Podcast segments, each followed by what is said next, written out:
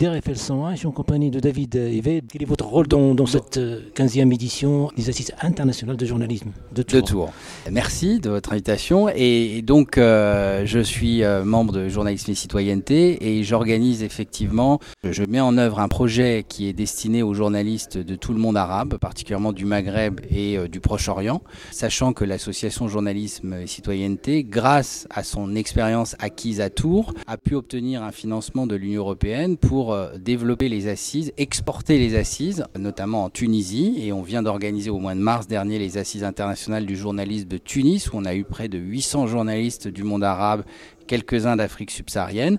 Et donc, dans le cadre de ce projet, euh, nous organisons euh, une série de, consultations et de réunions avec des journalistes de tous les pays du Maghreb et du Proche-Orient pour euh, essayer de comprendre leurs besoins, leurs problèmes et de faire en sorte que le journalisme indépendant puisse continuer à exister dans cette région. On va parler d'abord de la Syrie, que vous avez déjà, je pense, commencé ce projet-là. Racontez-nous d'abord cet atelier ce matin. C'est tourné autour de quel pays spécialement? Alors dans le cadre de notre projet, on, doit faire des, organiser des consultations avec les journalistes de tous les pays de la région. Euh, comme on ne peut pas aller en Syrie, on avait décidé que pendant les assises à Tours, on allait réunir des journalistes syriens justement pour parler des difficultés euh, et un peu des défis qui se posent aux, journalistes syriens, particulièrement aux journalistes indépendants, puisqu'il y en a beaucoup qui vivent euh, sous la coupe du régime. Donc on a organisé cette réunion pour discuter des défis des journalistes syriens, notamment ceux qui vivent en exil et notamment en France qui sont arrivés euh, il y a un an, mais parfois il y a depuis plus longtemps, qui ont trouvé un boulot de journaliste ou qu'on n'ont pas trouvé. Donc on a pu mettre en, lumière un certain nombre de difficultés euh, avec le temps, la déconnexion avec le pays d'origine, l'intégration en France, euh, la, problématique de continuer, certains continuent à travailler pour des médias syriens en exil, dont certains sont basés en France, mais comment on reste connecté avec les réalités du pays, comment on arrive à intéresser l'audience des Syriens qui sont toujours en Syrie. Euh, ce sont de ces sujets dont on a parlé ce matin. Et on sait qu'il y avait beaucoup de guerres, donc euh, ce sont des reporters de guerre, en fait, si on peut dire la, la, plupart et la majorité. Ce sont des, facilitateurs aussi qui, grâce à eux, les images, que les reportages arrivent. Heureusement qu'il y a ces journalistes qui sont sur le terrain, qui donnent de leur vie. Alors c'est particulièrement vrai pour un pays comme la Syrie, mais c'est aussi vrai pour un pays comme le Yémen, pour lequel euh, mmh. j'ai travaillé aussi ces dernières années euh, sur des projets où effectivement euh, les journalistes étrangers peuvent difficilement se rendre. Aujourd'hui en Syrie, c'est possible. Il n'y a plus vraiment de problématique sécuritaire, ça dépend peut-être des zones, mais il y a une grosse problématique politique, c'est-à-dire qu'un journaliste étranger qui veut aller en Syrie, il est obligé de passer par le régime, qui va l'encadrer de gardes du corps, qui vont surveiller, qui rencontrent, qui demande euh, les questions, les, gens qu'il voit, etc. Donc effectivement, c'est important d'avoir des, des, gens comme les journalistes syriens qu'on a réunis ce matin, qui témoignent, portent euh, aussi une, autre voix que celle qui est euh, portée par le régime et par les journalistes qui sont sur le terrain, qui volontairement pas, je pense que quand on est journaliste à Damas aujourd'hui, on n'a pas le choix, on est obligé de relayer la propagande du régime, sinon euh, on est menacé ou sa famille est, menacée. Ces journalistes-là qui vivent en exil, mais qui sont quand même, qui restent quand même très connectés à leur pays d'origine, très attachés à la Syrie, permettent justement d'avoir connaissance de, des réalités du pays. Donc il y a aussi euh, la Syrie, j'imagine que vous avez aussi euh, l'actualité euh, pause, que vous avez échangé sur la, ce qui s'est passé ce matin à Jenin, en Palestine. Oui, alors euh, effectivement, et on vient de, faire donc dans le cadre des assises une minute de silence avec euh, des témoignages très très émouvants de, nos collègues palestiniens qui avaient été invités euh, dans le cadre des assises, dans le cadre de notre projet. Mhm. C'est vrai que la situation des journalistes palestiniens. Il faut savoir qu'en Palestine, il y a beaucoup de journalistes et beaucoup de médias. Probablement un des pays arabes où il y a eu un pluralisme médiatique très tôt dans beaucoup de pays, les, médias publics ont été en monopole jusqu'à il, y a 10 ans, 10-15 euh, ans. En Palestine, il y a plein de petites télévisions locales, euh, de radios, un peu à l'image des radios associatives comme la vôtre. Mhm. il, y a, une vie médiatique en Palestine. Mhm. Et il y a beaucoup de journalistes aussi. Beaucoup de gens qui sont devenus journalistes parce qu'ils ont eu envie de témoigner sur, sur leur réalité. Et donc, ils ont cherché, via le journalisme, à, faire connaître au monde la réalité des, Palestiniens. Ce sont des gens assez courageux qui, euh, c'est pas, pas évident pour eux de travailler en tant que journaliste, de se déplacer parce que la problématique des Palestiniens, c'est avant tout une problématique de mouvement. On ne peut pas se déplacer d'une région à l'autre, d'une ville à l'autre facilement, on doit passer des checkpoints, etc. Mais euh, il y, a une grande euh, du, du monde du journalisme. C'est une forme de de résistance aussi. Si euh, les Palestiniens ne vont pas nous envoyer, envoyer aux médias euh, les informations, euh, finalement, on est coupé de, ce qui se passe. Oui, sachant que quand même sur la zone, il y avait la, presse internationale relayait à une époque, beaucoup moins aujourd'hui, ce qui s'y passait. Mais il faut voir qu'en Palestine, les médias aussi palestiniens servent finalement aux Palestiniens des différentes régions à se connaître entre eux. Comme il est difficile mmh. de se déplacer d'une région à l'autre, je ne parle même pas de Gaza et de la Cisjordanie, Jordanie, où c'est c'est impossible quasiment pour les Palestiniens de sortir de Gaza. Les, les Gazaouis ne sortent pas de Gaza. Et c'est impossible pour les gens qui vivent dans, en Cisjordanie d'aller à Gaza. Il y en a très peu qui ont des autorisations. Donc. Mais, mais même d'une ville à l'autre dans la Cisjordanie, c'est difficile de se déplacer. Donc ces médias servent de lien entre les différentes régions de, du pays. Donc on va parler côté Maghreb, ce projet-là. Est-ce qu'il est réalisable ou pas? Alors, sur le Maghreb, euh, on a parfois en France cette vision, le Maghreb. Mais le Maghreb, c'est des pays qui sont quand même très différents. Il y a mm. assez peu de, finalement, euh, à tout point de vue, euh, le Maroc, c'est une monarchie. Euh, la Tunisie, c'est, on va dire que c'est une démocratie aujourd'hui. Au Maghreb, les situations des médias sont aussi très différentes. On a en Tunisie aujourd'hui, même si ça s'est tendu ces derniers mois, beaucoup d'espace de, de liberté dans le domaine des médias c'est un peu l'anarchie, hein, mais personnellement, je préfère l'anarchie médiatique que la dictature qui oppresse les médias. le revers de la médaille, c'est que euh, y, a un discours de haine, euh, d'utilisation des médias à des fins politiques, mais on peut dire beaucoup de choses dans les médias. En Tunisie, euh, presque tout et presque, je dirais presque trop, parce que ça, on en arrive à des abus avec du racisme, des choses comme ça. En Algérie, en, au Maroc, c'est très différent même si la presse algérienne, par exemple, il y a une grande tradition de presse et de journalisme en, Algérie, il y a de, beaucoup de journalistes qui ont fait des, qui allaient assez loin, hein. mais la situation s'est aussi tendue ces dernières années. Euh, ça reste très contrôlé, avec, comme dans beaucoup de pays, et c'est pas du tout le cas uniquement en Algérie, mais dans plein de pays du monde, le meilleur moyen de contrôler les journalistes, c'est pas forcément de les emprisonner ou de les menacer, c'est déjà de la bourse. C'est-à-dire, on leur coupe leurs moyens de financement parce qu'on fait pression sur des annonceurs, ou en Algérie, il y a une agence d'État qui gère la publicité. Donc, quand elle a décidé qu'un média devait fermer ses portes, on coupe la publicité. Ou alors, dans d'autres pays, ce qui existe aussi, c'est euh, les médias doivent euh, payer des licences pour pouvoir émettre. En France, on a la chance, euh, le CSA ne fait pas payer les licences, même aux télévisions commerciales. L'ARCOM, l'ARCOM, pardon. Euh, et dans beaucoup de pays, on fait payer les licences, y compris à des petites radios euh, associatives ou communautaires. En général, ils n'arrivent pas à payer. On les laisse ne pas payer. Et le jour où ils ont révélé des informations, on leur réclame le paiement. Euh, la situation au Maroc, c'est assez, voire très compliqué pour les journalistes indépendants. Pas forcément sur tous les sujets, mais les Marocains le disent très bien. Il y a des lignes rouges. Il y en a trois ou quatre, euh, le roi, euh, la religion, euh, le Sahara occidental, qui sont des sujets qu'il est très très difficile d'aborder pour quand on est journaliste au Maroc. Mais il y a aussi une vitalité malgré tout médiatique. Il y a beaucoup de médias au Maroc, beaucoup de journalistes. Je refuse personnellement la, caricature qui serait que euh, les journalistes qui travaillent au Maroc sont tous des gens euh, qui euh, sont soumis à des pressions, à la censure, etc. Je pense qu'il y a des journalistes sur des sujets sociaux, culturels, économiques, on peut, réussir à faire du journalisme au Maroc, mais sur un certain nombre de sujets assez précis, c'est compliqué dans un pays comme le Maroc. oui, le Maroc, reste une exception. Pourquoi? Parce qu'on a des informations comme quoi c'est le premier pays au monde qui finance les journalistes qui sont sur des réseaux sociaux. Donc malgré qu'il y ait des revenus sur les réseaux sociaux pour ces, sociétés-là, le Maroc, il, va soutenir, c'est la première fois dans le monde en fait. Donc est, euh, est-ce qu'il y aura une facilité de identifier, sachant que aussi, euh, les Marocains, il y a des journalistes marocains qui sont très courageux. Ils, ont pas, il n'y a pas de ligne rouge dans la mesure où euh, le, droit, il est pas, les droits humains, il n'est pas respecté. Mhm. Euh, donc, pour citer que Omar Radi, Bouachrin, par exemple. Que ce sont des gens que je connais. Hein. Oui, tout à fait, qu'ils ont, qu'ils ont copé de, la prison. Mais en tout cas, il y a aussi, parlons simplement, que cette difficulté-là, qu'il y a, il y a les réseaux sociaux qui sont subventionnés par l'État. Il y a aussi, on a un Premier ministre qui est vraiment un homme d'affaires, et vous allez aborder tout à l'heure, euh, c'est-à-dire de retirer euh, l'espace publicitaire. Il y a une vision, euh, est-ce que vous allez travailler avec, avec des, élus, avec des élus de l'autre côté de la Méditerranée, pour, pour essayer d'aménager le, chaud et le froid, en fait? Alors, juste une petite précision par rapport aux réseaux sociaux.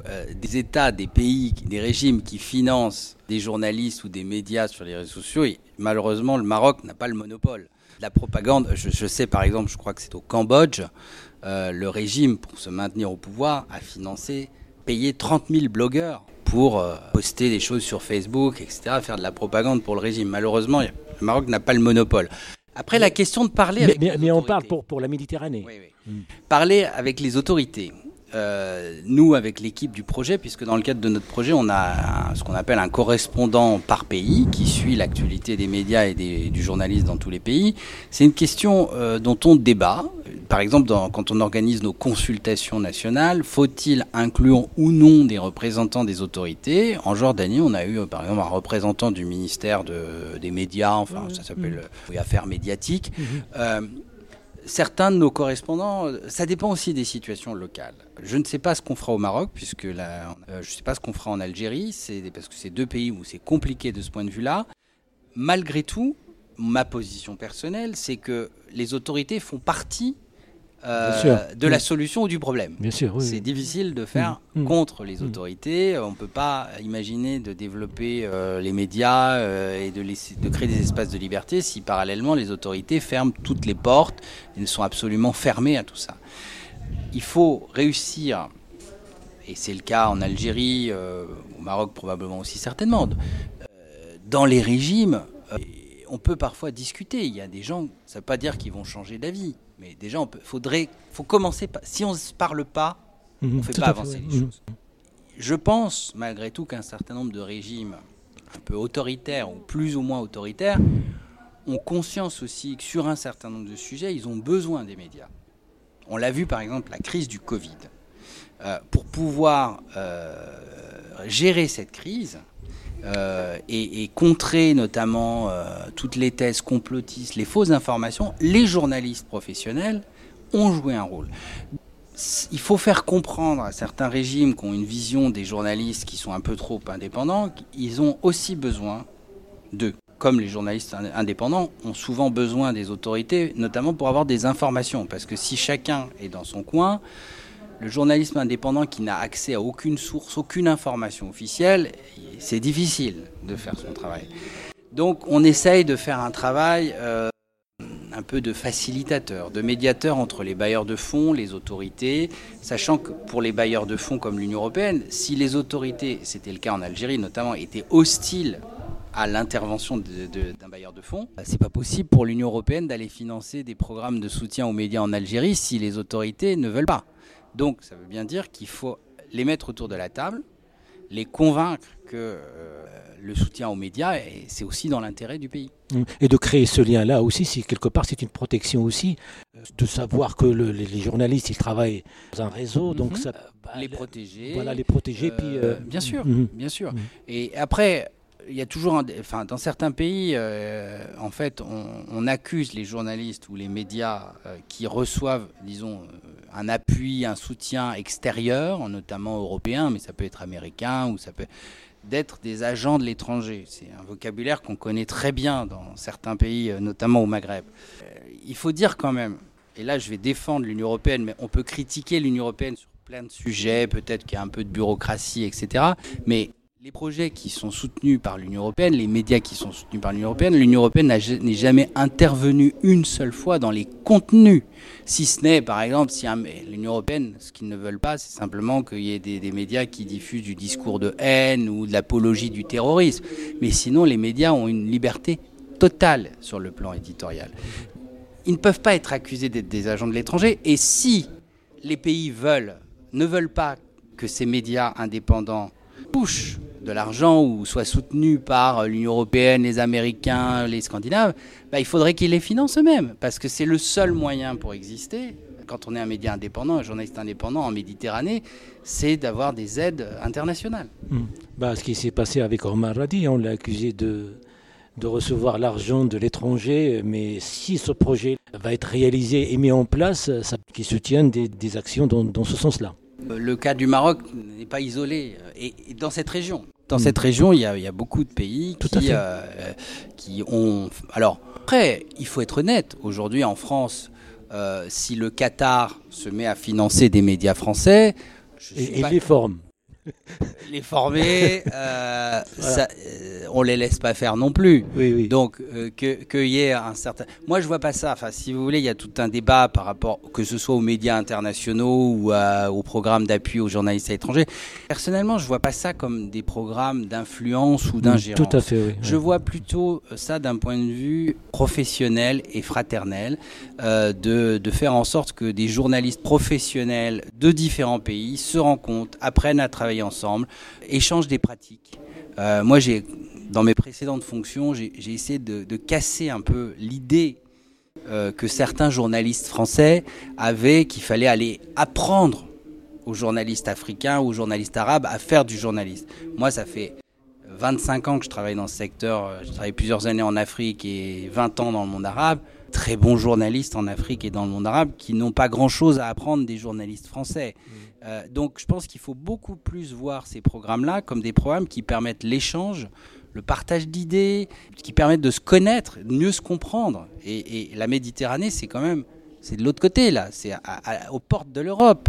Euh, on mm. a intérêt à ce que ces pays fonctionnent bien, euh, on a tellement de liens, il y a des binationaux, des échanges.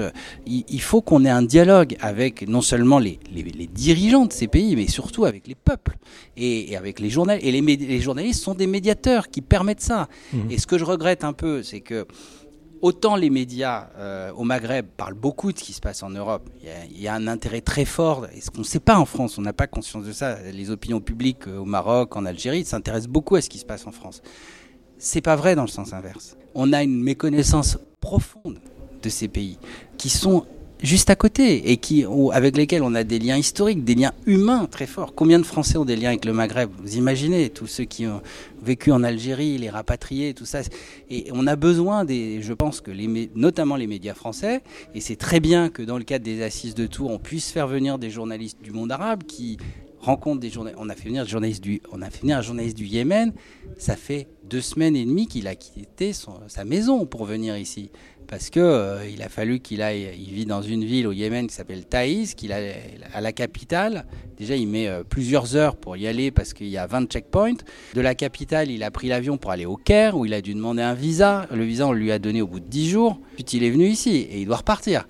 Euh, et c'est formidable, je trouve qu'on puisse avoir en France un événement comme les Assises qui permet à ces journalistes de, de partager un peu euh, ce qu'ils vivent. Et, puis, et puis ça les rassure quelque part de savoir qu'on s'intéresse à eux. Bien sûr. Hmm. Les journalistes yéménites avec lesquels, mais c'est pareil pour les Palestiniens, avec lesquels moi j'ai hmm. beaucoup travaillé, les yéménites, euh, ils ne demandent qu'une chose, c'est que le monde s'intéresse au Yémen. Et et pas forcément d'un point de vue misérabiliste. Les, les, Yéménites que je vois, moi, ils sont pas euh, euh, les journalistes yéménites en train de parler du choléra tous les jours. Mmh. Euh, ils ont envie qu'on voit leur pays aussi sur. C'est un grand pays, le Yémen. Ils doivent sortir de cette crise. Oui. Mmh. Le Yémen, c'est pas un micro-État, c'est 30 millions ou presque d'habitants aujourd'hui. C'est c'est une économie, c'est un pays agricole, et on le connaît pas ce pays-là. Comme quoi, on est toujours fier d'avoir un Tourangeau qui, qui, qui ah, porte un projet d'origine, non, non, de cœur, mais, de cœur, mais quand même, vous avez fait, vous, étiez ici à Tours. Oui, et, et, même vous étiez euh, animateur euh, chez nos confrères de France Bleu, Touraine. Pendant deux ans, deux ans, j'étais à, à, France Bleu Touraine. Euh, j'ai couvert les, élections municipales en 95, la campagne présidentielle aussi avec le passage de Chirac, Rocard à Tours. C'était des grands et on, a, et on a toujours, lorsqu'un journaliste ou un animateur pose une question, l'homme politique dernière anecdote avec, que vous m'avez raconté sur Royer, par exemple. Jean Royer, oui. bah, quand j'étais, j'étais étudiant à l'IUT de journalisme ici à Tours et donc je, je pigeais le week-end à, à, France Bleu qui s'appelait Radio France Tours à l'époque et euh, on m'avait envoyé euh, pendant la campagne faire une interview de Jean Royer sur euh, un marché euh, tourangeau et, et, du haut de mes 18 ans euh, vous savez, quand on est jeune journaliste, on pense qu'on va changer le monde et qu'on peut, on peut poser des questions. Et j'avais osé euh, demander à Jean Royer des questions. Enfin, je lui avais posé des questions un peu percutantes. Et il n'était pas content qu'un petit jeune comme ça. J'avais quand même diffusé à l'antenne sa réponse. Oui. Et puis, il a été battu.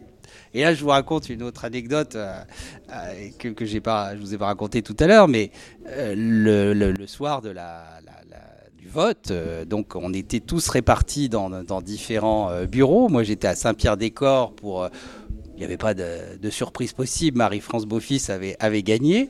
Je rentre à la radio un peu tôt puisque c'était vite plié à Saint-Pierre-des-Corps. Et là, l'ancien patron de Radio France Tour, Renaud Lafargue, me dit Vous partez à la mairie de Tours, vous me faites un papier d'ambiance. Jean Royer vient de perdre la mairie. Et c'était un moment historique. Ça faisait 36 oui, ans qu'il était maire de Tours. Mmh. Euh, à l'époque, on n'avait pas de téléphone portable. J'ai pris la voiture depuis les halles de Tours. Je suis allé à me garer n'importe comment sur la place de la mairie. J'ai trouvé une cabine téléphonique euh, avec des pièces, je crois, dans la mairie. Et j'ai fait un papier d'ambiance pour dire que je sais pas, il y avait plusieurs centaines de personnes euh, devant la place, euh, devant la mairie, et euh, pour fêter la victoire à l'époque de Jean Germain. Mais en tout cas, on est content et ravi de vous recevoir, David, pour nous parler de ce projet-là. Et ce projet-là, on va en parler parce qu'on va suivre ce projet-là parce que c'est très intéressant. C'est un projet de pour tisser les liens et pour rester en contact avec dans l'autre côté qui sont des facilitateurs en fait, qui nous facilitent aussi les informations qui nous arrivent jusqu'à nous. Très important de garder ce contact, d'être dans l'échange. Euh, il ne faut pas voir tous ces programmes comme des programmes descendant du nord vers le sud. Il faut voir, les voir comme des programmes circulaires mmh. qui permettent l'échange, la circulation. Et c'est très important parce que c'est comme ça qu'on favorise le développement, mais la paix aussi. Hein. C'est un peu idéaliste de dire ça, mais moi j'ai toujours considéré que c'est comme ça qu'on mmh. prépare la paix. Quoi. Merci euh, David Yves de répondre à nos questions et à très bientôt sur les ondes de Merci, Merci à vous.